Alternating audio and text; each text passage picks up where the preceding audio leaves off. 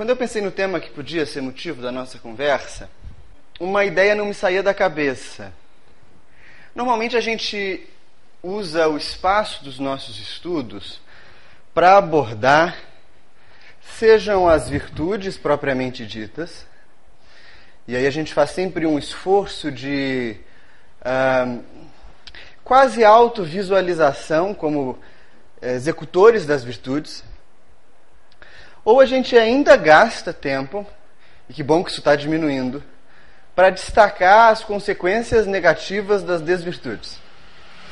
Mas existe uh, uma coisa entre esses dois extremos da nossa prática espiritual que merece a nossa atenção.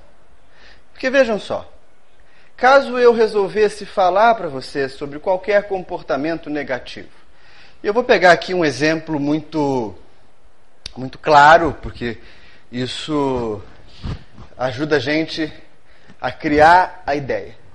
Se a gente, por exemplo, resolvesse conversar um pouco sobre a maledicência ou sobre o vício sexual e resolvesse discorrer sobre as consequências espirituais desses excessos, a gente saberia dizer rapidamente que o maledicente é, talvez não consiga companhia, é alguém difícil de ter perto. A gente talvez soubesse dizer que essa maledicência, maledicência que aparenta, aparenta uma uma questão corriqueira da vida cotidiana, guarda, na verdade, uma série de insatisfações do sujeito consigo mesmo. Bem, a gente saberia descrever tudo isso. Se a gente fosse fazer esse mesmo exercício com a viciação sexual, a gente também conseguiria, buscaríamos na literatura referência a vampiros e a tudo mais. Agora, a pergunta que a gente deve se fazer é: por que é que sabendo dessas coisas, por que é que às vezes falando delas, elas ainda continuam fazendo de alguma, forte, de alguma forma parte da nossa rotina. O que é que faz com que a gente uh, saia da casa espírita e pense assim: Poxa, hoje eu ouvi um bom estudo, aquele estudo hoje foi uh, interessante, ele me tocou. Mas aí, 15 minutos depois, meia hora depois, parece que vem uma coisa e raspa tudo que ficou do estudo na nossa cabeça. E a gente fala, ah, nem, nem sei mais o que foi falado na casa espírita. O que, que produz isso na gente? Porque algo produz. Né? Algo consegue fazer com que a gente uh, tire o foco da consciência dos ensinamentos espirituais. E vejam, eu não estou aqui me referindo a uma prática meio pé de samambaia, né? Porque a gente adora idealizar isso. A gente vai ser um espírito, então, praticante do bem, e a gente vai fazer o quê? Vai andar devagarzinho assim, vai falar manso, vai ser aquele paraíso de tédio, né? Não é disso. A questão é, por que, que eu não consigo trazer o ensinamento espiritual e a prática espiritual para a minha rotina cotidiana em todos os lugares? A gente elege um dia da semana e um horário para ir à casa espírita porque é uma forma da gente rever outros colegas praticantes e isso nos enche de alegria, de esperança, de motivação. A gente aqui junto funciona um como bateria para o outro. Funciona um como estímulo para o outro. Mas a nossa prática espiritual está acontecendo, por exemplo, quando vindo para cá, eu presencio uma batida na beira do rio. E o trânsito para por um instante. A prática também está acontecendo quando eu erro o caminho e não consigo entrar na Rua dos Inconfidentes pela Américo Luz. A prática também está quando eu tenho que deixar o carro lá embaixo e subir o morro correndo. Isso tudo é prática. E por que a gente não consegue ver? Por que eu não consigo ver que, sei lá, eventualmente no açougue a prática espiritual? Porque existe entre nós e o ensinamento uma coisa chamada distração. E as distrações são as maiores inimigas da prática espiritual. Sabe por quê? Porque a gente pensa em distração e logo imagina coisas muito grandes. A gente pensa assim, tá, sei lá, se eu fosse no Rock in Rio, isso era uma grande distração. É um evento gigante, Brasil inteiro, mundo inteiro. Isso é uma grande distração. A gente pensa assim, ah, se eu ganhasse na loteria, era uma grande distração, né? Se eu tivesse ganho na loteria ontem, talvez eu não estivesse aqui agora, né? O Renato nem conseguiria falar comigo no telefone, porque eu teria sumido. Muitos de nós também. Então a gente vê isso como uma grande distração. Talvez uma grande distração possa ser um problema no trabalho, uma pessoa bonita demais que aparece. Tudo isso a gente vê, mas existem pequenas distrações na nossa rotina que fazem com que a gente esqueça da nossa condição espiritual. É aí que mora o problema. Se a gente errasse sempre erros grandes, erros chocantes, a gente mudaria fácil. Porque o erro grande, o erro glamourizado, a gente sente logo. Mas existe uma infinidade de pequenas distorções de visão que vão se acumulando na vida da gente. E no fim a gente começa a pensar: o que, que eu estou fazendo? Para onde que eu estou indo? E a gente tem uh, distorções que podem nos buscar basicamente nos três níveis da nossa relação com o mundo. Porque nós, enquanto espíritos aqui encarnados, vivendo dessa maneira, a gente se relaciona com o mundo de três maneiras. De uma maneira material, né? Esse corpinho aqui, esse corpinho de vocês. A gente se relaciona com o mundo a partir das nossas construções emocionais e a gente se relaciona com o mundo a partir do nosso pensamento, da nossa razão. E vejam, é, vocês podem pensar assim, mas tudo é a mesma coisa. Não é. Na verdade, existe uh, algo além dessas três esferas, dessas três instâncias. Querem ver um exemplo? Você está arrumando o seu guarda-roupa e você resolve tirar todas as suas roupas da gaveta para você dobrar de novo e guardar. Todo mundo aqui já passou por isso em algum momento na vida, né? Tem que arrumar a guarda de guarda-roupa. Você está sentadinho lá na cama, arrumando as suas roupas. Onde está teu corpo? Facilmente, sentado na cama, dobrando as roupas. Mas aí você, na véspera, então no dia cedo, teve uma briga horrorosa com alguém que você gosta. Teu corpo continua dobrando a roupa. E hoje sua emoção, onde é que está? Na briga. Mas você tem que pagar uma conta até meio-dia e você não tem o dinheiro ainda. Teu corpo está arrumando a roupa, tua emoção está na briga e sua preocupação, sua mente? Na conta. Onde é que você está? Isso são portas de relação com o mundo. As distrações físicas são muito fáceis da gente entender. Uh, mas a mais difícil de ser superada é que a gente acaba acreditando, de tanto contarem para nós, que nós somos esse corpo. Não é? A gente até consegue se imaginar no mundo espiritual sem a carne. Mas a gente não consegue se imaginar no mundo espiritual sem essa forma que a gente tem. Tem gente até que eu às vezes ouço falar, a gente conversando na turma, fala assim: ai, eu sou doido para conhecer Jesus. Quando eu encontrar com Jesus. E aí, assim, quando nós encontrar com Jesus, ninguém aqui mais vai ser a gente desse jeito que está aqui hoje. Se Deus quiser, né? Nós vamos ser outra coisa. Nós vamos ter passado por várias vidas.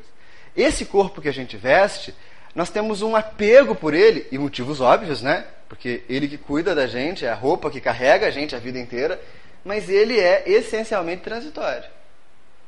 E a primeira distração, e a maior de se vencer, é que a gente começa a acreditar que esse corpo é o destino de toda a nossa prática espiritual. E aí a gente começa a dar um monte de capricho para ele. Por exemplo, Deus me livre comer agrião. Só de pensar de agrião, aquilo me dá um negócio. Mas para o corpo isso é completamente irrelevante. A gente começa a tratar ele como se ele fosse um cachorrinho mimado. E começa a criar um monte de vontades para ele. O que, que acontece se a gente cria um monte de vontade para o corpo? Daqui a pouco a gente está gastando todo o tempo que tem para manter essas vontades atendidas. Deus me livre eu sair de casa sem passar maquiagem no rosto. Deus me livre eu tomar um banho se não tiver luz, porque a água é fria. Deus me livre se aquela minha roupa preferida furar, porque eu não vou conseguir colocar outra. Percebem como essas coisas vão gastando a nossa energia? E no fim das contas, uh, você sair com uma blusa diferente, tomar um banho mais ou menos geladinho, ou comer um pedaço de agrião, não vai matar você. A gente também tem distrações no campo da emoção. E a distração no campo da emoção ela é um pouco diferente, mas ela uh, tende a ser tão envolvente quanto a do corpo. Porque a gente começa a achar que os nossos sentimentos, todos eles vão durar para sempre. E essa é uma ilusão terrível. Porque vejam só, nós não temos como contar quantas vidas já vivemos, concorda? Não tem como contar. Agora, com certeza a gente pode dizer que aqueles que hoje partilham com a gente a nossa casa, pai, mãe, filhos, marido, esposa, a gente já deve ter conhecido outras vezes. E talvez a gente não conheceu numa boa condição. A prova de que a vida muda as emoções é quando a gente olha para um ente querido, para alguém que a gente gosta muito. E se tivesse uma bola de cristal e pudesse voltar para trás, a gente talvez sentisse vergonha de pensar como que a nossa emoção mudou. Como às vezes de inimigo a gente virou irmão. Como às vezes de desafeto virou filho, virou pai. E mesmo numa vida, a gente às vezes tem certeza que as nossas emoções nunca vão mudar. E elas mudam igual um mar em tempestade. E quando a gente se apega a elas, ó nós aí mais uma vez gastando energia horrivelmente para tentar segurar uma situação que é por natureza transitória. E a da mente é a mesma coisa, né? Essas três esferas, corpo, emoção e mente, são usadas pelo evangelista Mateus lá naquela tentação de Jesus, que é um problema para os estudiosos espíritas uh, do Novo Testamento. Não sei se vocês se lembram. Jesus vai para o deserto jejuar, sente fome e aparece um espírito que o tenta. Primeiro tenta no nível material. Se você tem fome, transforme essas pedras em pão, porque você tem poder. Aí Jesus nega. Na segunda tenta, é, tentação, ele leva Jesus para o pico da, da igreja, do, do templo, e fala assim: olha como é que a emoção é sutil. Você é o preferido de Deus, não é? Olha como é que pega. Você é o preferido de Deus? Se joga daqui então. Porque os anjos não vão deixar você cair. Aí Jesus nega. Vai para a terceira tentação, que é a da razão. Como é que é essa? Tal Espírito mostra o mundo inteiro, todos os reinos, todas as potestades do mundo e fala para Jesus: Olha, se você me adorar de joelhos, tudo isso aqui é seu. Que é um pouco da nossa distração com a razão. Geralmente, quem é muito inteligente tende a pensar que o mundo todo é dele. Ou que ele tem algum tipo de destaque sobre quem não tem uma instrução formal, só porque ele sabe um pouco mais. Aí a gente vai assistir palestra de gente assim, é uma chatice sem fim, porque a pessoa fica citando o número de questão do livro dos Espíritos como se alguém soubesse que ele está falando é correto, né? Poucos de nós vão saber, sei lá, qual é a questão 713 do livro dos Espíritos, ou a 1001. Né? Algumas a gente sabe que é meio clichê, que desde que a gente chegou na casa espírita a gente ouve a pessoa falar. Esse tipo de distração, ou seja, quando a gente se deixa envolver por esses convites da vida, uh, o que se dá? Bem, primeiro o Espiritismo rompe com a ideia de pecado. Então nós não temos essa ideia de culpa que advém do pecado. O que acontece é que a gente gasta tempo. E aí a gente começa a pensar assim, ó, o horário da minha prática espiritual é aquele que eu vou no centro. Então eu separo duas horas na semana para ir no centro. Eu vou lá na quarta-feira, no dia da reunião pública, e eu vou no outro dia para participar de um estudo. Ou eu vou para participar da reunião mediúnica. No restante do tempo, poxa, eu estou vivo, né? Eu estou encarnado, eu preciso cuidar das minhas coisas, eu tenho os meus desejos, eu tenho meu trabalho, eu tenho minha família. E a gente acaba dissociando a prática espiritual da vida. E aí fala assim, ah, hoje é meu dia de ir no centro. Põe uma roupa mais ou menos, se programa para ir na casa espírita, assiste ao estudo, toma o passe, toma água, vai para casa e fala: mais uma semana. Vencida. Estou saindo do Dom Pedro, corpo fechado. Sem perigo. E aí a gente não percebe que numa semana de sete dias, cada dia com 24 horas, a gente dedica duas ou três conscientemente para a prática. É pouco, né? É pouco. E aí o que costuma acontecer? Às vezes a gente encontra trabalhadores da casa espírita ou frequentadores que vão ao centro há 20 anos já. E aí chega uma data, um determinado momento, que ele começa a se perguntar assim: o que, que eu estou fazendo do meu estudo na casa espírita? Não sei, parece que eu não progrido. Parece que eu não estou saindo do lugar. Não sei, estou do mesmo jeito. Tem um buraco. Isso é fruto da distração. Aí vocês podem me perguntar: você está tirando tudo isso da sua orelha? Porque a função de quem assiste estudo na casa espírita é partir do princípio que o palestrante está falando mentira. E que você vai descobrir se é verdade. Assim que dá certo. Será que eu estou tirando tudo isso de trás da minha orelha? Será que eu estou inventando essa coisa de distração? Quem dera. Mas eu queria trazer uma reflexão para vocês que é feita pelo Cristo. Só que o evangelista, ele nos apresenta a distração numa moldura tão bonita e tão suave que a gente quase passa desapercebido por ela. E mais, se a gente não estiver atento, a gente começa a justificar que a gente se distrai. Está lá no Evangelho de Lucas, no capítulo 10, os versículos são de 38 a 42. Eu vou começar a ler, eu peço licença para a gente ler os versículos, porque uh, o texto é sempre mais rico do que a minha memória. E aí a gente vai parando trechinho por trechinho para fazer um exercício de exegese do, do Novo Testamento à luz do Espiritismo. Olha só, vocês vão se lembrar da passagem. Começa o evangelista dizendo assim: E aconteceu que, indo eles de caminho, entrou Jesus numa aldeia, e certa mulher, por nome Marta, o recebeu em sua casa. Né? Jesus tinha uma forma muito curiosa de ensinar. A gente pensa que o Sermão do Monte era algo meio planejado, né? Vocês imaginem só: Jesus andava e ele simplesmente ensinava. Nós é que marcamos hora para ensinamento espiritual. Espírito Superior não tem isso. Espírito Superior ensina a qualquer momento. A gente costuma pensar, sei lá, imaginar que os discípulos chamaram o povo. Gente, senta aí que Jesus vai falar. Presta atenção, para de falar, menino. Tirava as crianças para Jesus fazer o sermão do monte. Quando, na verdade, a poesia da iluminação dá para nós um outro ritmo. Os ensinamentos espirituais legítimos não são planejados, eles acontecem. Porque soma-se à presença da alma iluminada uma assembleia de assistentes dispostos a aprender. E Jesus andava aparentemente sem caminho.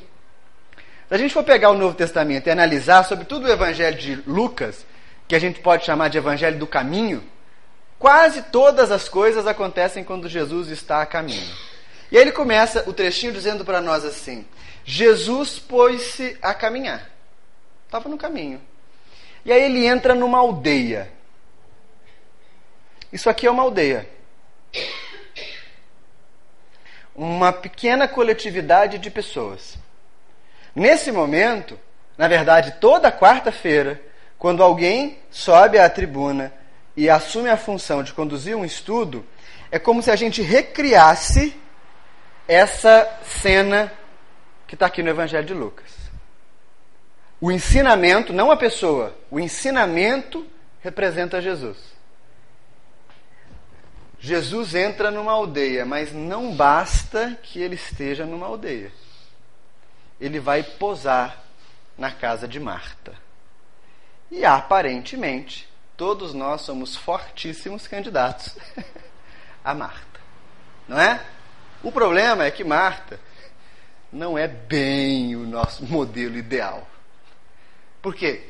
Porque, embora a gente perceba a presença do ensinamento, embora a gente acolha o ensinamento, o nosso processo de assimilação da sabedoria espiritual não se dá aqui. Dá dentro de casa. E o texto continua. E tinha esta uma irmã chamada Maria, a qual, assentando-se também aos pés de Jesus, ouvia a sua palavra. Marta, porém, andava distraída em muitos serviços e, aproximando-se, disse: Senhor, não se te dá de que minha irmã me deixe servir só? Dize-lhe que me ajude. Uma cena corriqueira chegar na casa de, chegaram na casa de, de Marta. Jesus nunca andava só, né? Uma coisa é você oferecer um lanchinho para um. Jesus andava com uns 12, 13. E aí, imediatamente, aqueles homens todos na casa de Marta. Marta que o convida para pousar com ela.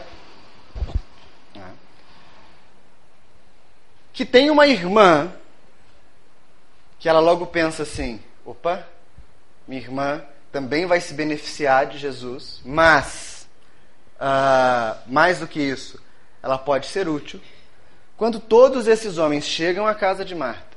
Lembrando que Marta e Maria eram irmãs de Lázaro. Né? Quando Jesus começa a ensinar, Maria se assenta aos pés do Mestre para ouvir o ensinamento. E Marta está preocupada se tem papel no banheiro, se tem copo para todo mundo, se o pão de queijo vai ficar assado na hora, se tem água para Jesus beber, se o chão está limpo. Já pensou Jesus andando pela Galileia e falando que a casa da Marta é suja? Né? Ia ser uma péssima propaganda. Então ela começa a se distrair com as coisas do cotidiano. Isso parece absolutamente legítimo para nós, não é? É claro que a gente tem que cuidar dessas coisas. Já pensou se o Dom Pedro tivesse aqui, se a casa tivesse suja, se tivesse tudo caindo aos pedaços, se uma lâmpada tivesse queimado e ninguém tivesse trocado? Seria desagradável. Já pensou se aqui o lugar tivesse com um cheiro ruim? Então veja, o, o, o ensinamento do Evangelho não está dizendo para nós que isso é uma preocupação desnecessária. Mas há uma questão que se vê aí. Naquele momento, Jesus estava dentro da casa. E aí que está a diferença. A gente costuma pensar assim: quem que é Marta? Quem que é Maria? Na verdade, Marta e Maria são estados da nossa consciência. Todos nós somos um cadiquinho Marta, um cadiquinho Maria, dependendo das circunstâncias. Só que normalmente a gente subverte isso aqui. A gente trabalha, trabalha, trabalha, trabalha, e a gente não consegue se dedicar para apreender as questões espirituais. E onde mora o problema? Bem, Jesus era muito irônico, né? E era muito sagaz. A gente às vezes não lê essa ironia, mas quando os discípulos falam que precisam ajudar as pessoas, fazer, Jesus diz assim: os pobres vocês terão para sempre. Eu não. O que ele quer dizer com isso? O ensinamento espiritual é uma preciosidade. Por quê? Pensem na sede. Se você tem muita sede, muita sede, muita sede, bebe um copo d'água. Isso é muito prazeroso. Mas daqui a umas duas horas, o que você tem de novo? Sede.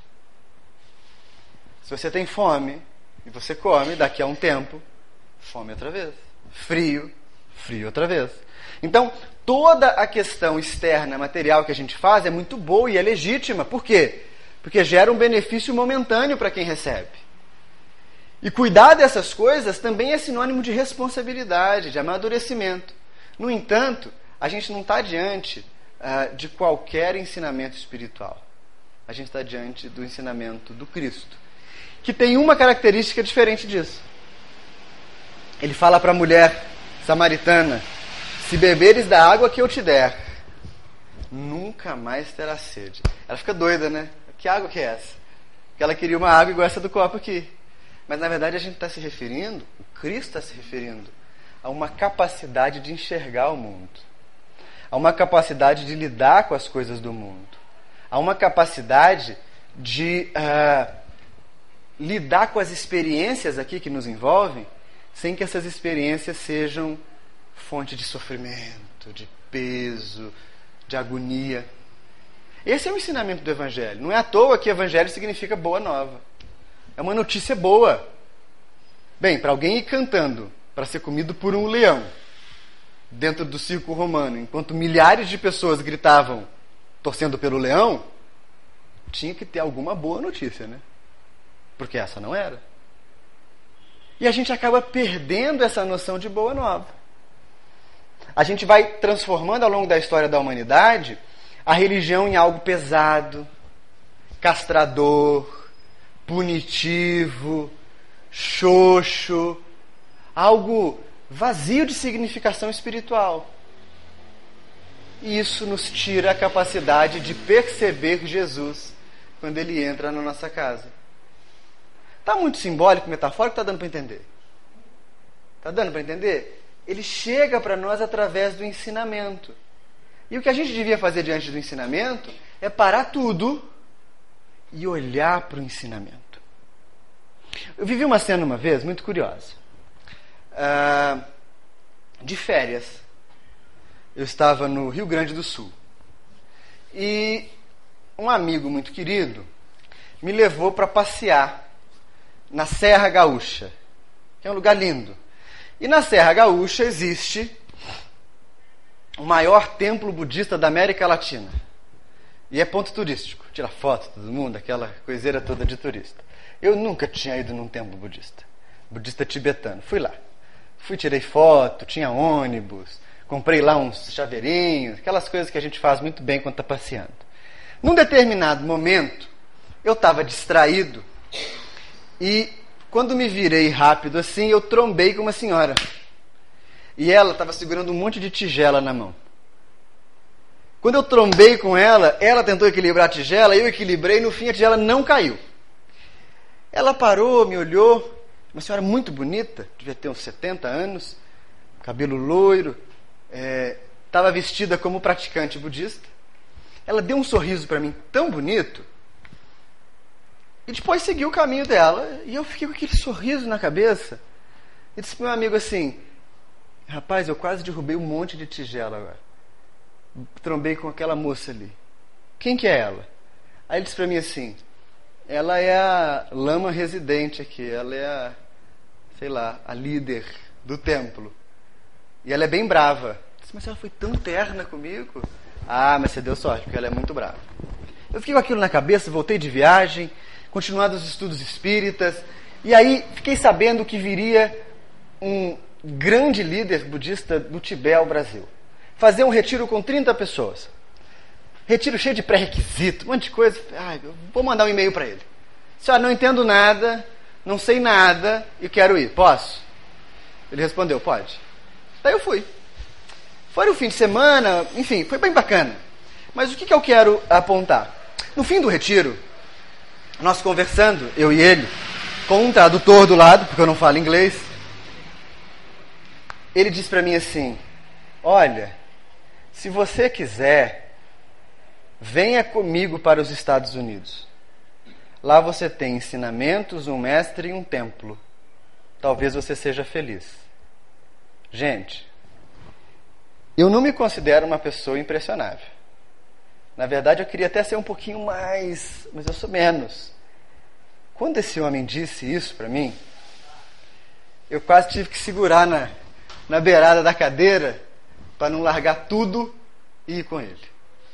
Porque tinha uma, uma entonação, uma morosidade, uma pureza no convite que tocou profundamente meu coração.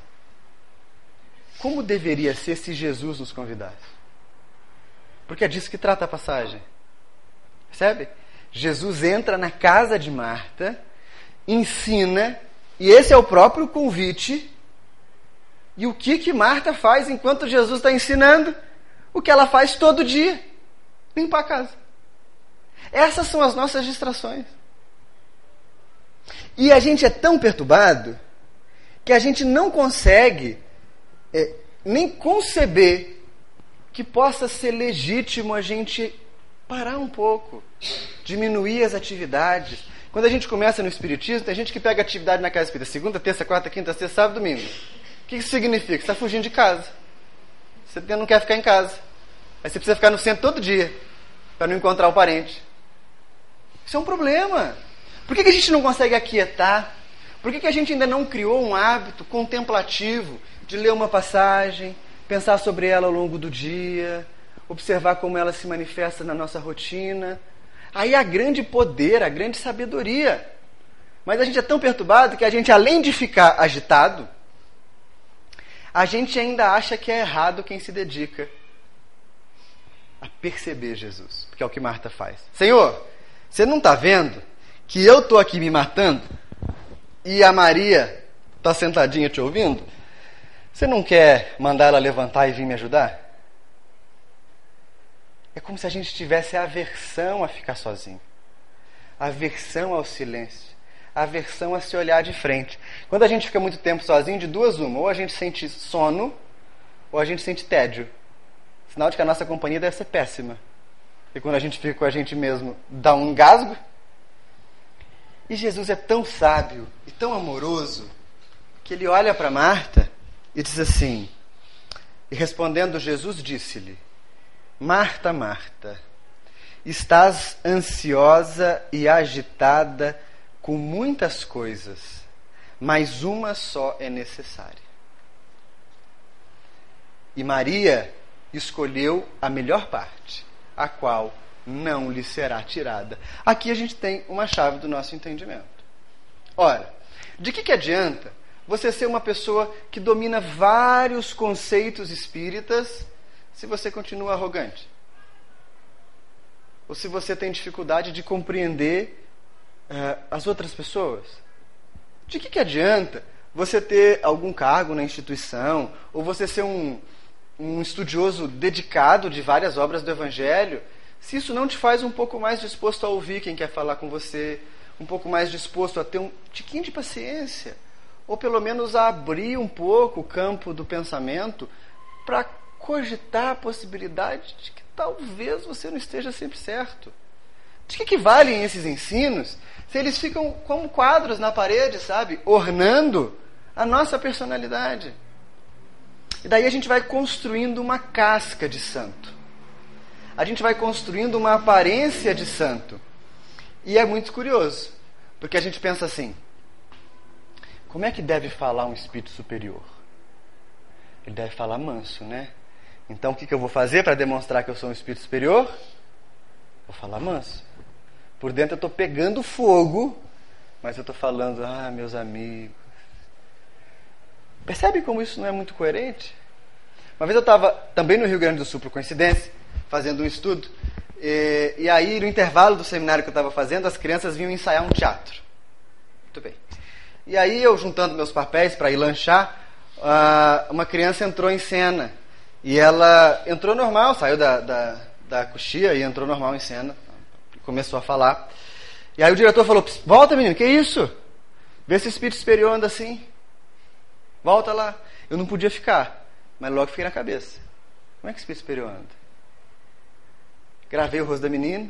Quando chegou na hora da apresentação, ela estava com uma tiara de florzinha, umas coisas bonitinhas. E eu estava bem lá atrás olhando, falando, vamos ver como é que o espírito superior anda, né? E chegou a hora da menina entrar, ela entrou assim.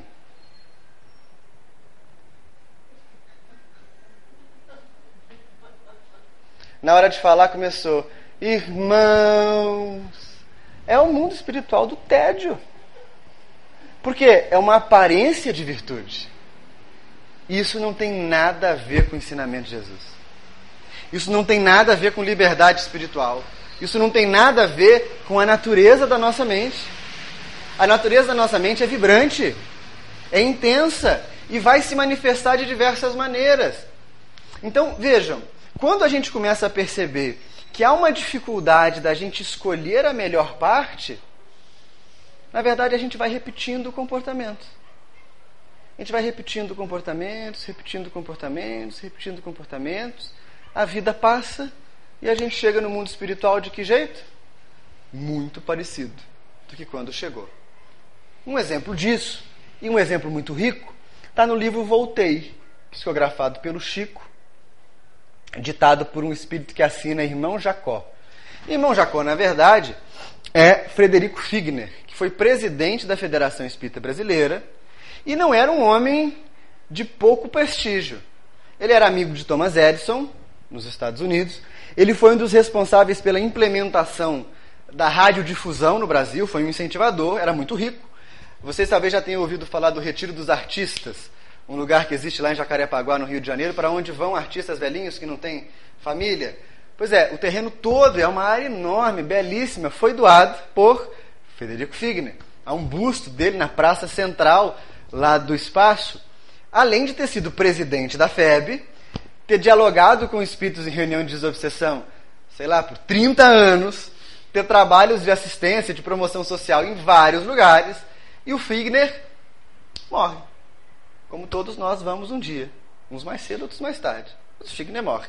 Quando ele desencarna, ele já tem uma alegria. Ele é recebido por Dr. Bezerra de Menezes. E por quê? Porque eles eram amigos. Então ele se sente super feliz de Dr. Bezerra ter recebido ele. Quando ele percebe Dr. Bezerra se aproximar, Obrigado pela gentileza, Renato. Quando ele percebe o Dr. Bezerra se aproximar, o Dr. Bezerra tem uma luz muito bonita. E ele pensa assim: nossa, que luz fantástica. Eu não tenho luz. Mas deve ser porque eu acabei de morrer. Né? Daqui a pouco ela vai aparecer. Tipo o filhote de urubu, né? Que vai aparecer a pena preta em algum momento. E ele recebe mais um amigo que vai na comitiva com eles, para o mundo espiritual, o outro companheiro sem luz. Aí ele tem certeza. Esse negócio de luz vem com o tempo. Quando eles estão preparados para ir, o doutor Bezerra disse assim: Vamos esperar só um pouquinho que está faltando uma pessoa, uma senhora que acabou de desencarnar. Quando eles estão esperando, Figner descreve que vê uma luz muito grande se aproximando. E era a mulher que acabou de morrer. Uma professora primária. Né? No plano espiritual, eles são valorizados. Né? Com uma luz fantástica. E aí ele já fica meio cabreiro. Talvez não seja assim, né? Quando sobem, se elevam na atmosfera terrestre para a colônia espiritual, chegam no espaço, aquela festa, ele vê um monte de gente, vê a filha, vê amigos, aquela alegria. Todo mundo tinha luz, menos ele. Aí ele fica mais com a pulga atrás da orelha. Como é que pode? Ele tinha feito um combinado com os amigos daqui que era o seguinte: quando ele morresse, ele ia escrever dizendo como é que era a vida no outro lado. Então ele está pouquinho tempo na colônia e ele resolve procurar o Chico. Então ele chega em Pedro Leopoldo e ele vai descrevendo isso. Aquela multidão de espíritos para se comunicar. Ele vai até Emmanuel e diz assim: Então, eu estou pronto para mandar o recado. Aí diz que Emmanuel olha ele de cima a baixo. Não, você não está pronto, não. Como não? Estudei Espiritismo a vida inteira. Não está pronto. E ele fica bravo, né? Vira as costas pensando assim: aquele tal de André Luiz, nem espírita era, morreu, já foi escrevendo. Eu que sou espírita não posso. Emmanuel chama ele e fala: Meu filho, vem cá. Passa a descompostura nele e ele volta ao plano espiritual. Essa coisa dele não ter luz começa a amarrotar o Jacó. Ele começa a ficar nervoso, ele começa a ficar irritado. E aí, olha só como é que a distração é grande. Num determinado momento do livro, ele diz assim: Eles que venham me dizer que eu não tenho luz. Porque se alguém tocar nesse assunto, eu vou dizer umas belas verdades para eles. Porque eles têm luz, porque eles estão aqui no mundo espiritual há muito tempo. Quero ver ter luz lá na terra, que tem conta para pagar, que tem trabalho para fazer, que tem família para aturar. Olha a distração. Olha esse tanto de coisa. E qual que é a cruz do Jacó, gente? Ninguém pergunta. Ninguém está nem aí para julgar ele. E guardem uma coisa: o indivíduo perturbado, ele não consegue ser perturbado sozinho. Ele precisa perturbar o outro para se sentir em paz. Se alguém te procura e diz assim: Você ouviu o que estão falando de você por aí na rua? E você responder: Não, e eu também não quero saber. A pessoa entra em crise, ela precisa te contar. Porque ela está perturbada.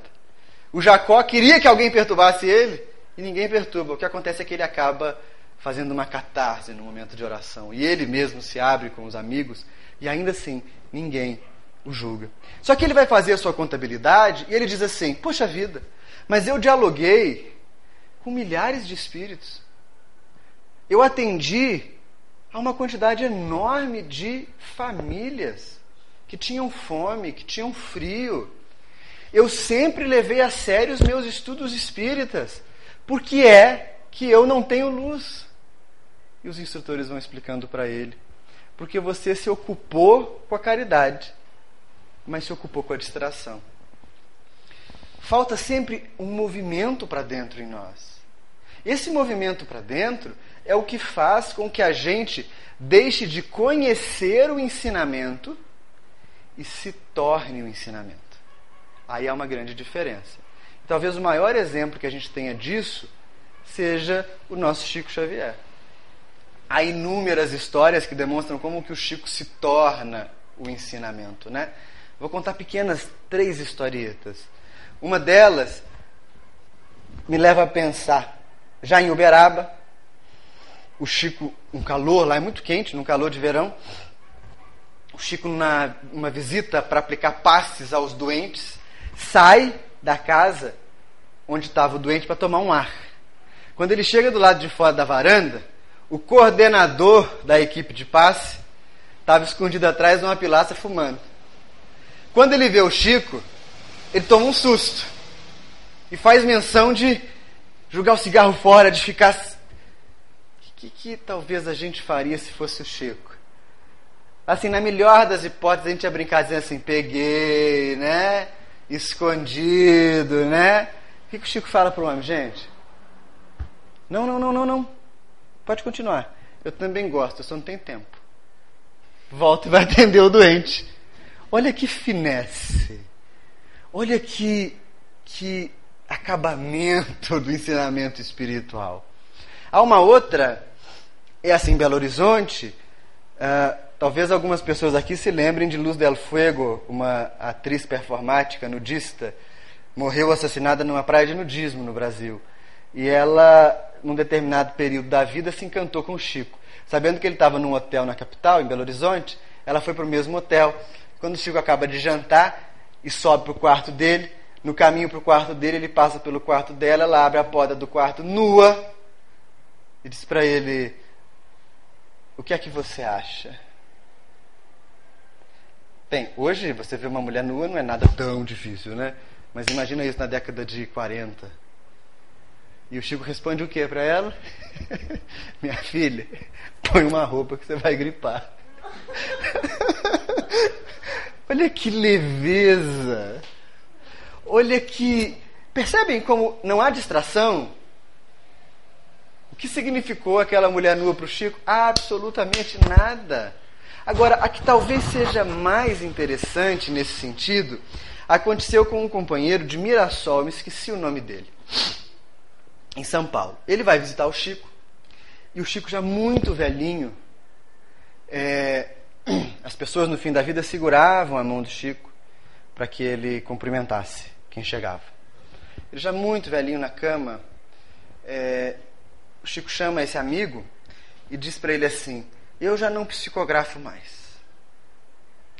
Eu já não consigo conversar com as pessoas.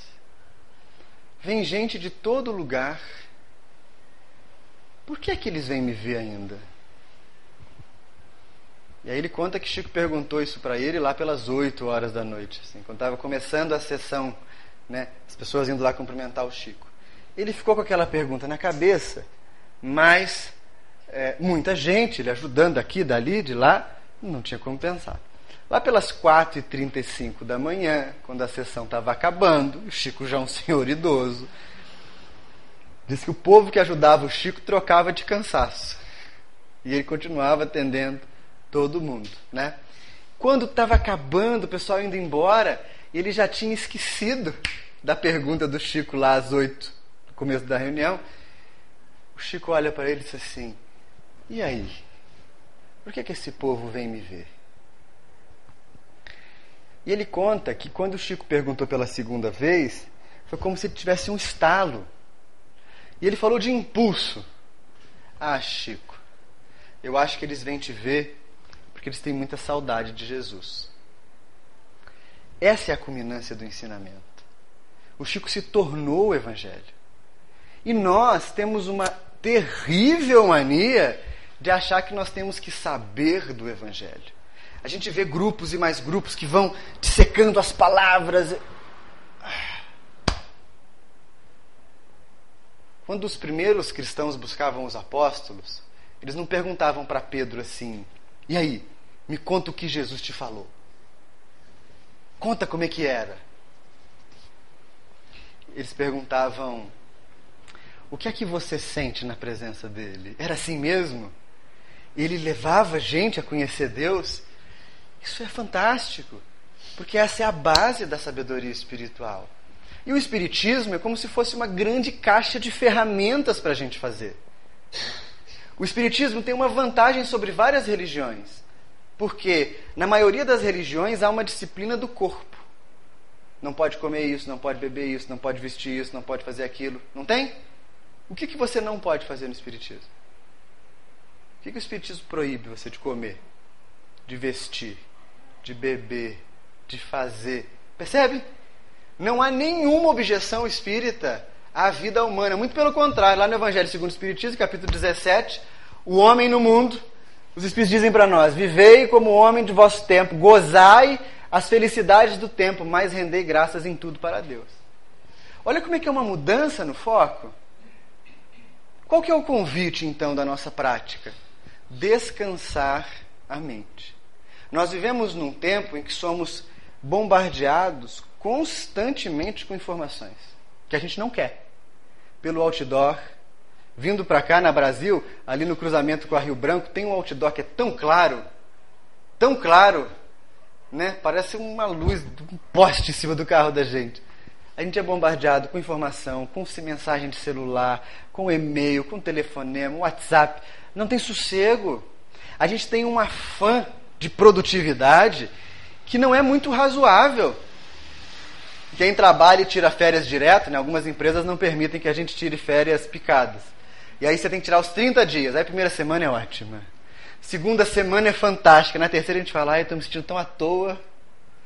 A gente perdeu a capacidade de se dedicar para dentro. De olhar para dentro.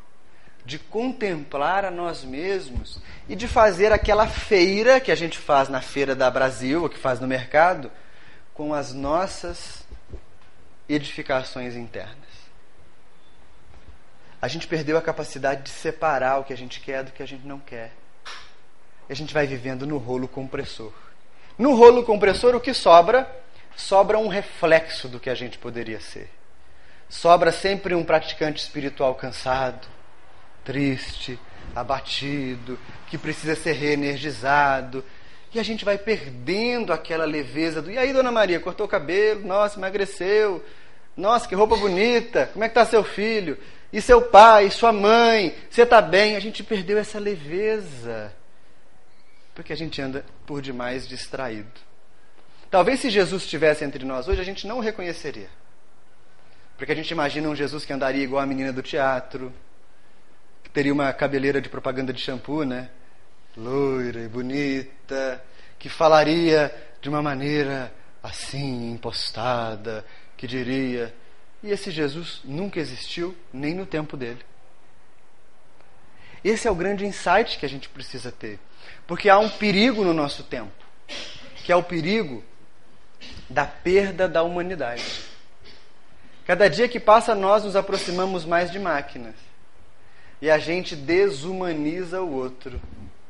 Porque a gente acha que o outro tem que responder conforme as nossas expectativas. A gente acha que o outro tem que responder conforme as nossas ambições. A gente perdeu a capacidade de olhar para dentro e aí a gente começa a se distrair com um montão de caprichos. Se eu não for atendido, não tá bom. Se não for o prato que eu gosto, não tá bom. A temperatura tá uma porcaria. É, se não for o meu candidato político, tá tudo errado. Se não for. Entende? Isso é fonte de quê? Sofrimento. Infinito sofrimento. Então, o convite de Jesus para Marta e Maria é exatamente o convite que toda a casa espírita faz para nós. No momento de uma reunião como essa, a gente recria aquele tempo zero em que Jesus ensinava. E a partir do ensinamento de Jesus, a gente precisa se colocar nas personagens. Como eu me coloco diante do ensinamento? Se eu me coloco diante do ensinamento de maneira distraída, o ensinamento no máximo vai ser para mim um copo d'água quando eu tiver com sede. Mas a sede volta depois. Ou se eu quiser dar um exemplo que fica mais concreto para a gente entender, vai ser como se eu tivesse uma infecção que me causasse febre e eu tomasse um remédio para febre. Daqui a pouco eu tenho febre outra vez. O verdadeiro ensinamento espiritual ele é desesperador. Há uma música do Mileco que chama Ele Veio. E dentre uns trechos da música há um que diz assim: Ele veio falando de Jesus, e agitou a nossa alma, e tirou a nossa calma, mas nos trouxe a sua paz. Essa é a síntese da sabedoria espiritual. Quando a gente consegue romper com a distração e olhar através dessa imagem de, de, de, de elevação, de iluminação que o Cristo deu para nós, a gente tem que perder a calma. Por quê? Porque a gente percebe, meu Deus do céu, eu estou igual criança pequena aqui, brincando com os tijolinhos, e a vida acontecendo. Eu estou preocupado se a pessoa pintou o cabelo de vermelho, se botou um brinco na orelha, se fez uma tatuagem. Meu Deus! O que, que é isso?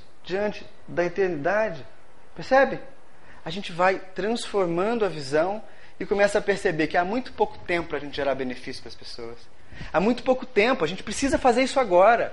Há muito pouco tempo para a gente ficar discutindo questões dogmáticas ou qualquer outra de outra procedência, enquanto há pessoas perto da gente que estão sofrendo. Há muito pouco tempo para a gente ficar com essas bobagens ah, ah, ah, que são bobagens formais, enquanto a gente precisa falar de vida. A gente precisa falar de esperança, de recomeço. Aí está o ponto central do Espiritismo.